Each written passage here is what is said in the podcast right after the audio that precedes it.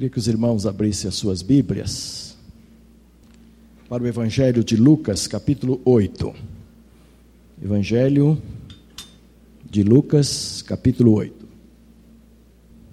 Versos 4 a 8. Lucas 8, 4 a 8. E ajuntando-se grande multidão e vindo ter com ele gente de todas as cidades, disse por parábolas: Um semeador saiu a semear a sua semente. Quando semeava, uma parte caiu à beira do caminho e foi pisada, e as aves dos céus a comeram. Outra caiu sobre a pedra e nascida secou, porque não tinha umidade. Outra caiu entre os espinhos, e crescendo com ela, os espinhos a sufocaram. Outra caiu em boa terra, e nascida produziu fruto, a cento por um. Dizendo eles estas coisas, clamou: Quem tem ouvidos para ouvir, ouça. Meus amados, eu não vou tratar das terras, do preparo da terra, todas essas coisas bonitas que estão aqui, cada uma daria um sermão. Então a minha fala hoje vai ficar bem restrita à semente, apenas. Apenas à semente. Mas eu quero pensar hoje com vocês na boa semente. Porque algumas sementes não são boas. Algumas sementes são de ervas daninhas. Outras sementes são de espinheiros. Outras sementes podem ser até de, de venenos mesmo fazem mal aos olhos, ao corpo e tudo isso. Eu quero pensar na semente boa. Eu sou filho de lavrador e quando meu pai fazia a colheita, naquela época a gente não se comprava a semente, era diferente. Hoje compra-se a semente especializada, preparada. Na época não. Mas meu pai sabia escolher as sementes. Então, no meio da colheita, se a colheita fosse de milho, na medida que fosse colhendo, algumas espigas de milho já eram separadas em balaios diferentes. Aqueles balaios de certas espigas eram para semente. Então elas eram debulhadas com muito carinho. E às vezes à noite, à luz de lampião, depois de um culto doméstico, a tarefa era debulhar o milho da semente. Coisa linda. E não debulhava todo o milho da semente a espiga começa com os milhozinhos meio defeituosos, meio assimétricos e tal, e aquele lá a gente deixava fora. E a espiga termina com alguns milhozinhos pequenos também, não bem granados também a gente deixava fora. Era para as galinhas no outro dia. Mas o meio da espiga tinha milhos bonitos, grandes, graúdos. E esse meio da espiga, já espiga selecionada, é que eram selecionados para o plantio. Isso era com feijão, com arroz, com tudo que se plantava. Estou usando milho como exemplo ali. Então nós fomos treinados a separar as sementes boas para serem plantadas. Hoje compram-se as sementes. E compram-se as sementes que são preparadas para serem semeadas. Então as sementes hoje passam por um processo de preparação, um processo em que caindo na terra, ela já tem em si um antivírus da terra, um antigermes e tudo isso que as protege. E também protege uh, em relação à seca. Se a chuva demorar a chegar, essa semente está protegida também ali debaixo da terra por muitos dias, aguardando a chuva para depois nascer e crescer e tudo isso. E eu queria ser assim muito direto, dizendo que o Evangelho do Senhor Jesus é a melhor semente que o crente tem para plantar. E esta parábola deixando de lado o preparo da terra, a qualidade da terra, os locais onde caiu e tal, tudo isso tem lições muito profundas. Ela é uma parábola sobre a boa semente. A semente que dá resultados, a semente que frutifica, a semente que vale a pena é ser semeada. Esse é o evangelho do Senhor Jesus Cristo. E lá no Velho Testamento, a respeito do evangelho, Salomão diz assim: lança o teu pão sobre as águas. E pão ali significava semente. Lança o teu pão sobre as águas, porque depois de muitos dias o acharás. Provérbios 11, 1. Querendo dizer assim, olha, semeie, semeia boa semente, seja Seja pródigo em semear, semeie bastante, não feche a sua mão sobre a boa semente, porque a boa semente sendo semeada, ela há de produzir. E a pergunta que eu tenho para você é: primeira, você crê mesmo que o Evangelho é a boa semente? Você conhece pessoas que passaram por transformações que só o Evangelho poderia fazer? E se tornaram pessoas boas, se tornaram pessoas frutíferas, se tornaram pessoas pacíficas, se tornaram pessoas honradas, valiosas da nossa. Vocês conhecem? Quantos conhecem pessoas assim? Por favor, eu quero conferir hoje aqui. Maravilha. Maravilha. Quantos aqui não conhece, conhece, mas além de conhecer, você próprio experimentou uma grande transformação que vem através dessa semente. Vamos ver se tem aqui. Ah, tem. Claro que tem. Isso aqui é uma igreja do Senhor, tem que ter.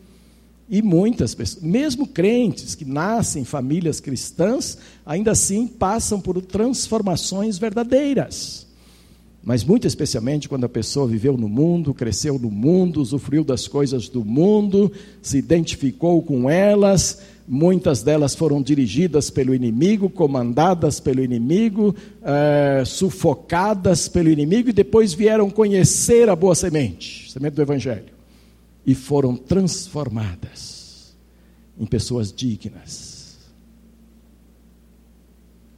Mas essa não era a pergunta que eu queria fazer a uma outra. Com que frequência você semeia a boa semente? Quantas pessoas durante a semana ouve de você que você conhece a boa semente, que você tem a boa semente, que você próprio tem tem característica da boa semente e você anda semeando esta semente? Hã? Quantas? Quantas nesta semana que terminou ontem, através de você, ouviu da boa semente? A boa semente é para ser semeada. E ela está dentro de nós. O Senhor Jesus disse que o Evangelho é como uma sementinha de grão de mostarda. Por que será que ele usou grão de mostarda nesta figura? Alguém tem uma ideia? Porque é uma das menores sementes. Eu não posso vê-la sem óculos. Se eu tirar o óculos para ver uma semente de mostarda, eu não a verei. Aí eu, eu coloco as lentes minhas auxiliares e eu vejo. Mas há pessoas que precisam de binóculos para ver a semente de mostarda. Aí o Senhor vai e compara o seu evangelho a uma sementinha de mostarda e diz que cresce a árvore, a ponto das árvores vir e fazer ninhos.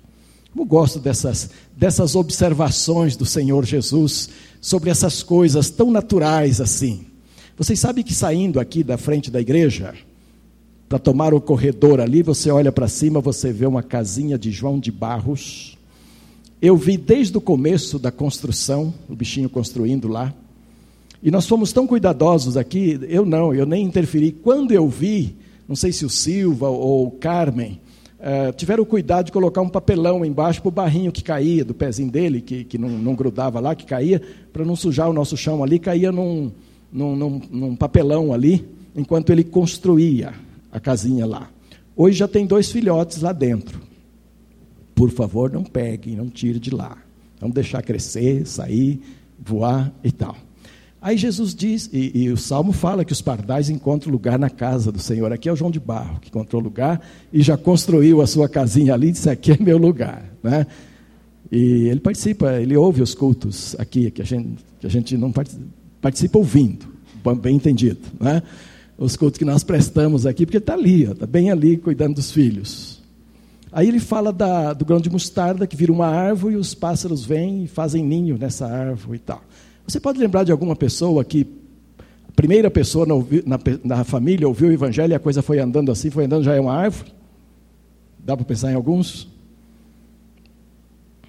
Enzio, por exemplo. Enzo. O Enzo foi o primeiro a ouvir o Evangelho na sua família. Hoje, toda a sua família já aceitou Jesus como Salvador. A maioria deles via encontro de casais com Cristo. Todos na família dele. Agora a família da Lalá já está chegando também, e eles estão muito em Goiânia, evangelizando a família da Lalá e já começaram a aceitar Jesus. Está ficando uma árvore enorme, aquela sementinha de mostarda do Evangelho, a semente boa do Evangelho caiu no coração do Enzo, está crescendo, está se tornando uma árvore enorme. Sabe por quê? Porque o Enzo é um semeador. Ele pegou a semente na mão e disse: Eu vou semear essa semente porque ela é boa. Eu vou semear essa semente porque ela, ela germina, porque ela produz. E começou semeando pela sua família. Então, amados, havia um velho ditado que eu acho que ainda é atual, que dizia assim. Ah, acho que eu não lembro mais direito, mas a razão, mas a, o conteúdo eu lembro. Só pode dar quem tem. Ele é mais bonito do que isso, tá? Ele é bem bonitinho. Mas a verdade é, se você não tem, você não pode dar, não é? Você só pode dar aquilo que você tem. Ora, você tem o evangelho? Então dê o evangelho. Você tem o evangelho? Então dê o evangelho. Você tem a boa semente? Então dê a boa semente. Ora, não pode segurar. O que é que vocês cantaram? Acho que a segunda, a razão de estar aqui só para louvar e tal. Né? Vocês sabem que uma parte do louvor a Deus é levar pessoas a Cristo. Louvor não é só cantar, vocês sabem disso, eu sei que vocês são maturos nisso. Não é? Orar também é, é, é, é louvar, é, há vários tipos de orações que são louvores ao nosso Deus, e levar pessoas a Cristo, levar a semente do Evangelho é glorificar a Deus, e é para isso que nós nascemos, para isso que estamos aqui. Por que não fazer? Pouca gente evangeliza, sabiam disso? Poucos crentes evangelizam, sabiam disso? Estão perdendo tempo com a boa semente na mão, deixando-a de semear, quando há terras preparadas, terras e terras, esperando a semente para que possa germinar. Então, irmãos, nós temos que tratar melhor essa coisa de ter a boa semente na mão, o que fazer com ela. Uma segunda observação sobre a semente que eu quero fazer é que semear a boa semente gera boas expectativas. Sempre que você vier a semear a boa semente, você vai ficar cheio de expectativas a respeito, porque a Bíblia diz que o agricultor aguarda pacientemente pelos resultados da sua semeadura, isto é, a partir do momento que o semeador prepara a terra, bota lá a semente, ele cria expectativas a respeito do que Deus vai fazer com aquela semente, e ele vive agora sonhos de expectativas da semente ah, que ele acabou de plantar, não é? E hoje as expectativas são tão grandes a respeito que se consegue financiamento, consegue dinheiro, sem que a semente nasça. O camarada vai para o banco e diz assim: estou plantando X alqueires de, de soja. E então é feito as continhas lá, um alqueire produz tantas sacas de soja, você pode levar X de dinheiro. É verdade que os bancos também querem soltar dinheiro, né? Eles têm interesse nisso também. Mas hoje o agricultor já pega o resultado do seu trabalho mesmo antes de produzir tal a expectativa que isso produz. E eu sei bem é como é essa questão de expectativa. Eu estou lá formando a minha hortinha, que eu falei, estou começando agora, porque está mais perto da gente mudar para lá e tal. Então, segunda-feira eu estive lá preparando um pouco da terra, é uma terapia fantástica para mim. E estive preparando e depois coloquei sementes de tomate. Num círculozinho lá que preparei e tal. Botei adubo, ajeitei e tal, botei semente de tomate. Depois fiquei olhando para aqueles dois carnaizinhos que eu preparei, onde botei semente de tomate, e fiquei olhando para aquilo ali. Sabe o que eu comecei a ver? Eu comecei a ver, comecei a ver pé de tomates grandes e frutas de tomates ali já grandes. Gente, eu conheço. Pode ser que até não dê nada. Eu estou preparando a terra ainda. O, o pH da terra não está bem ainda. Estou começando agora. Daqui dois anos é que vai estar mais ou menos bem. Pode ser que até frustre tudo. Mas eu eu já tive a expectativa de que eu vou colher tomates ali. Entendeu? E eu já pude perceber as árvorezinhas crescendo e dando tomates. Hoje eu recebi de presente um pacote de primícias de uma fruta deliciosa. Há uma irmã entre nós que ela aprecia muito o Velho Testamento. Ela gosta do Velho Testamento, dá aula sobre o Velho Testamento, ensina sobre o Velho Testamento. Então, quando as fruteiras dela começam a dar frutas lá no quintal, ela recolhe as premissas e traz para o sacerdote. Viu? Ela pratica as coisas do Velho Testamento. E eu, como na tentativa de ser um bom sacerdote, eu recebo as premissas. Recebo com gratidão, tá certo? Então eu fico pensando esta irmã quando vê ah, ah, o seu quintal florindo, né, irmã? Que expectativa. E que frutinhas boas, viu? Já experimentei. Deixei nem fazer suco, fui logo comer algumas, viu? Que maravilha. Quer dizer, as sementes semeadas, ela gera expectativa. Então, amado, se você começar a semear na vida de alguém, por exemplo, eu estou orando para aquele homem, Buriti de Minas. Eu sei que a partir de hoje mais gente vai orar. E é capaz que até uns pescadores vão querer ir lá também pescar com ele. Deixa ganhar para Cristo primeiro, viu gente? Deixa ganhar para Cristo primeiro, porque a pessoa ganha para Cristo fica mais liberal, fica, gosta mais dos crentes e tal. Então ganhá-lo primeiro, né? Mas estamos orando pelo seu Paulo, doutor Paulo lá de, de, de Buriti. Como é que eu penso nele? Ele é incrédulo hoje. Como é que eu penso nele? Eu penso nele como convertido. Eu vejo como convertido. Não chegou ainda, não está ainda, está muito longe. Nem foi só uma primeira sementinha que eu lancei lá naquele dia. O pastor Ailton tem lançado algumas sementes também. Mas quando eu começo a pensar no Dr. Paulo, lembro dele, penso que vou lá um dia para estar com ele, para conversar e tal, e até pescar junto, eu estou pensando no Dr. Paulo convertido, batizado, testemunhando naquela cidade, usando o seu cartório como fonte de testemunho, porque estamos semeando a boa semente na vida dele, e esta boa semente vai germinar uma boa planta. Ela gera expectativa grandes nesse sentido, né? Então, amados, você tem semeado, você está semeando em alguém? Você está orando por alguém, você está conversando com alguém, você está falando com alguém, você está dando folheto, está fazendo alguma coisa que signifique testemunhar. Você está dando dinheiro para missões, isso também é semear, sabia? É, porque os missionários estão por lá ganhando pessoas para Cristo. Ailton começou com dois membros só, são 45 hoje e já mais de 100 participando da igreja, quer dizer, um, vários candidatos ao batismo lá se preparando. Ele está ganhando vidas lá. Então, aquele dinheirinho que Deus pede no seu coração, de vez em quando, e Ele pede sempre, desde que você saiba ouvir, quem tem ouvido, ouça. Se você estiver ouvindo com seu ouvido, Deus está solicitando boas ofertas missionárias porque você está semeando através dos missionários também. E eu quero perguntar mesmo com ênfase: onde você está semeando? Com quem você está semeando? Você está orando por alguma pessoa para que se converta, para que uh, entregue a sua vida a Jesus? Você tem, tem aproveitado as oportunidades de testemunhar o que Jesus tem feito por você? Tem aproveitado as oportunidades para apresentar uma boa semente para as pessoas que têm contato com você? É preciso pensar seriamente nisto. Agora, uma coisa lógica. Só quem semeia, colhe. Lógico. Se você não semeia, como é que você vai colher? Só quem semeia, colhe. Então é preciso semear. Se você não semeia, você não colhe. E meus amados, isso aqui é figura. No reino de Deus, quem não colhe não tem. Não tem galardão tem vida eterna, mas não tem galardão. Então a Bíblia me fala em figuras de algumas pessoas que eu sinto pena, embora sejam salvas, irmãs em, irmãos em Cristo Jesus. Olha aqui, 1 Coríntios 3. Primeira carta de Paulo aos Coríntios 3 apresenta algumas pessoas que a gente tem que ficar com pena. Mas aí você tem que perguntar, e será que eu não sou uma delas? Porque diz assim, olha, 1 Coríntios 3, 14.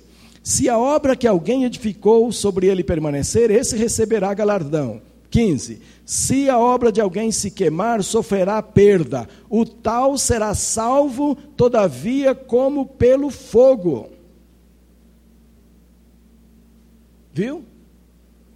O sujeito subir queimando assim, cheirando churrasquinho para o céu? Complicado. Sem galardão, sem nada. Agora a Bíblia diz assim: quem ganha alma sábio é. Você quer garantir galardão ao subir para o céu? Ganhe almas para Jesus. Porque almas não se queimam. Almas estarão garantidas. Cada pessoa que você colocar lá estarão garantidas, não por você, mas pelo sangue de Jesus. Ele disse: Aquele que vier a mim, de maneira nenhuma lançarei fora, e ninguém arrebatará das minhas mãos. Então, se você ganhar almas para Jesus, você está você tá somando galardões para o céu, a presença de Deus, né? E só quem semeia é que pode colher. Então, eu tenho a impressão que Deus fica olhando o seu povo aqui na terra às vezes com tanta atividade, com tanta correria, com tanta coisa, com tanta ocupação. E Deus olha assim diz: coitadinhos, eles, eles não têm tempo para semear. Eles têm tempo para tantas outras coisas, mas não têm tempo para semear. Logo não terão tempo para colher também. E logo vão subir sem galardão. Eu não estou dizendo que só ganhar almas é que tem galardão, não. Os irmãos sabem que toda boa obra feita no Espírito tem galardão. Então façamos. E, sobretudo, a de evangelizar, para povoar o céu do Senhor Deus. Né? Ah, então, todos nós somos salvos, mas nem todos temos preparado galardão diante do Senhor. E a Bíblia diz que uma só alma vale mais do que o mundo inteiro. Por último, minha última consideração nesta noite sobre sementes é de que colhe-se na proporção de que semeia. Colhe-se na proporção que você semeia. Então a palavra fala que se você semear muito, você vai colher muito. Se você semear pouco, você vai colher pouco. Se você não semear nada, você não vai colher nada porque a gente colhe na proporção que lançamos sementes à terra. Qual é a sua proporção? Qual é a quantidade de semente que você tem semeado no reino do Senhor? Das várias formas que podemos fazê-la. Todos os dons que o Senhor nos dá podem semear a boa semente. Todos os dons. Então não pense que é só, só o evangelista que ganha almas, não. Todos os dons que o Senhor nos dá podem semear das mais variadas formas e produzir frutos no reino do Senhor Deus. Não é? Então a Bíblia diz que o que semeia muito pode colher muito, o que semeia pouco vai colher pouco.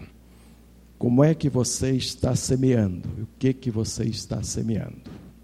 Há muita gente pensando que está semeando o evangelho hoje, mas não é o evangelho, é aquele outro evangelho de que Paulo fala. O evangelho verdadeiro é aquele que se coaduna com a palavra, aquele que se encaixa na palavra, que observa o Cristo da palavra. Não é? Ele diz: quando vocês crerem em mim, como diz a Escritura, quer dizer, crer em Cristo de acordo com os ensinos da palavra de Deus, rios de água viva fluirão do interior de você, então sementes serão semeadas e vão gerar diante do Senhor. Quantos aqui tem a Bíblia nesse momento aí contigo? Quantos tem a Bíblia aí? Tá. Então põe na mão assim, como a minha. Está na bolsa? Põe na bolsa, põe na bolsa. Não está. A Bíblia tem. Essa é a semente. Viu? Essa é a semente. Vamos orar para que o Senhor nos ajude a semear essa semente, como ela é, com toda a beleza que ela tem. Então vamos nos pôr em pé agora para essa oração. Você levante com a Bíblia assim na sua mão. Quem estiver sem Bíblia não tem censura não. Coloque suas mãos abertas assim em posição de receber, dizendo: "Olha, aqui está a semente, Senhor". Viu? E pode fazer isso figuradamente. Essa é a semente que você está apresentando ao Senhor. É, não tem censura nesse sentido, não, nem, nem brincadeira também. Vamos orar neste momento, colocando a semente que está nas nossas mãos para que saiamos daqui com firme propósito de semeá-la. Essa é nossa função. Nós somos semeadores do Senhor Jesus. Somos semeadores da verdadeira semente que é a palavra do Senhor. E eu quero, com esta oração, fechar essa nossa palavra, desafiando a todos nós.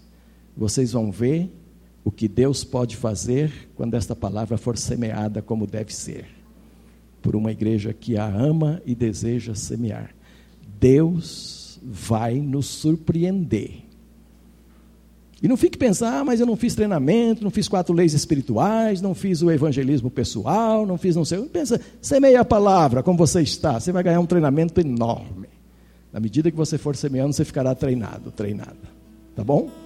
Feche seus olhos, vamos orar por essa semente. Quem está sem, imagina a Bíblia na sua, na sua mão, você conhece a Bíblia, imagina a Bíblia como a semente a ser semeada daqui para frente.